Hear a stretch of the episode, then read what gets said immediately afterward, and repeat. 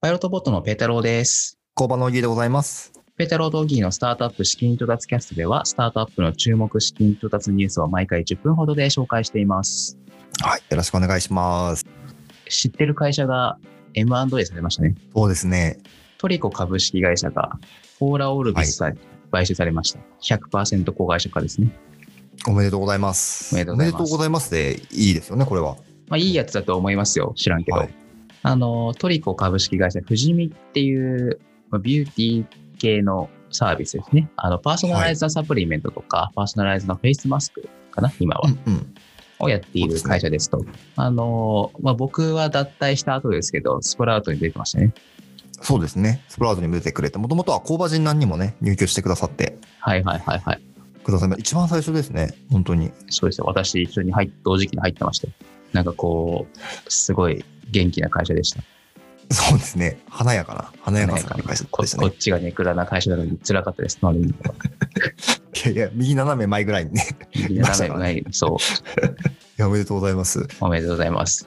あの、もともとポーラ・オルビスさんが10%ちょいを投資したんですね、CVC から。そうだったんでですね。その投資から、ちょっと1年後か2年後か正確な日付今把握してないんですけど、あの、買収に至ったってことですごい綺麗な買収ですね。あ、こういうのは綺麗って言うんですね。 CBC の目的的にはすごい綺麗ですね。そういうことですね。なるほど、なるほど。ちなみに買収価格30億円ぐらい。なるほどな。30億っていう額は M&A だとどれぐらいの規模なんですか比較的大きいものになりますけど、ちょっとピン、ピン切りみたいな感じなんですかね。でそうですね。ちょっと時と場合によるんで、まああんまりその、金額がどうのこうの言ってもしょうがないっちゃしょうがないんですけど、まあ、一概には言えないっていうことですね。そうですね。いやでも、富士見はすごくて、2年前が売上200万、今年じゃないや、2020年3月が、えーっと1億7000万。で、今年の見通しが17億、あ、ごめんなさい、13億になると。めちゃくちゃ成長してます。濃いですね。13億ですよ。どんだけ売だっいてぶる売り切れてますね。だいぶ売り上すげごいな。まあ、スタートアップだね、先行投資家間ではね、まだ赤字ですけど、いや、すごいですね。10億以上売り上げてるっていうのは。そうですね。いいじゃないですか、工場出身で、こんな華やかな M&A されて。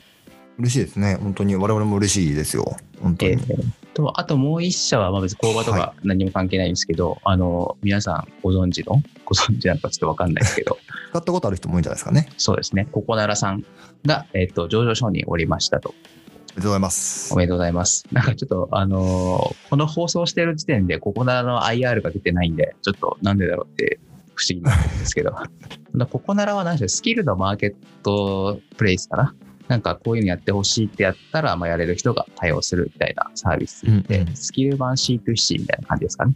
なんかね、資料見てたらね、占いがめっちゃすごいらしいね。そうなんですか。占いする人が、 ここで商売してるんですね。そうそうそうそうできますって。そんな需要あったのかっていう気しますね。うん。いや、占いはなんかすごいらしいんですけどね。なんか、そんなお金出してまでやるものなのかって、ちょっと興味ない人から思っちゃいますけどね。ああ、でもすごいね、やってる人いますよね。あの、横浜中華街とかまで行ってね、ああ、そうでとすよかね。なんか有名なところとかね、行ってね、はいはいはやいる。方とかいるので、僕はでも全然占いはあんまり僕も知らないので、はい。 話のネタとしては面白いですけど、ですよ。お金かけるような話ではないっていう。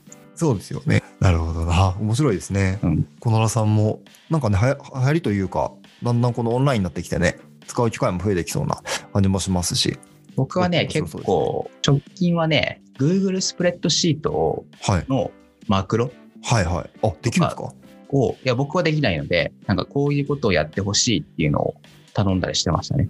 えー、確かに Google スプレッドシートのマクロってあんまり聞かないですもんね。そうなんですよ。スタートアップイベントカレンダーっていうのを僕作って運用してるんですけど、あの、グ Google、Google の、Google フォームあるじゃないですか。はい。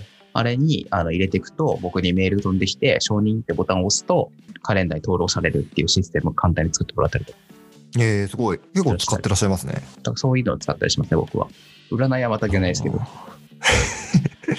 あの、実需、うんどっちも実需かもしれない な。あの、仕事関係の方でってことですね。僕のも仕事関係かもしれないから何とも言えないんですけど。そうそうそうそうそうそう。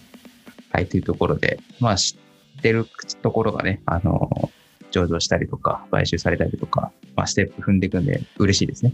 はい。じゃあ、まあニュースの方行きましょうかね。はい、えっと、このポッドキャストでは、あの、先週あったスキンイントラスニュースをバババーッと紹介して、気になるものだけは、あの、さらにピックアップして、お話ししていきたいと思います。はい。じゃあ、1件目。在宅医療スケジュールクロスログ。訪問診療のカレンダーだそうです。はい。次。クラウド特化型 MSP、スカイ365。まあクラウドの監視運用補修とかをやるサービスだそうです。次、こちら取り上げたいですね。妊婦はい向け、あ、ごめんなさい。妊産婦向けオンライン診療メロディーアイ。えっ、と、調達額が1億6400万円。大きいですね。メロディーアイっていうのは、妊婦が計測した結果をかかりつけ医師に送信して、遠隔で医師から受診診療などをアドバイスできるコミュニケーションプラットフォーム。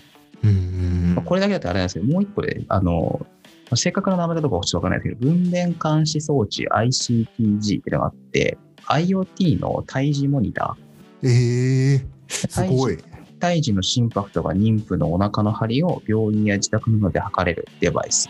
すごいっすね。すごいよね。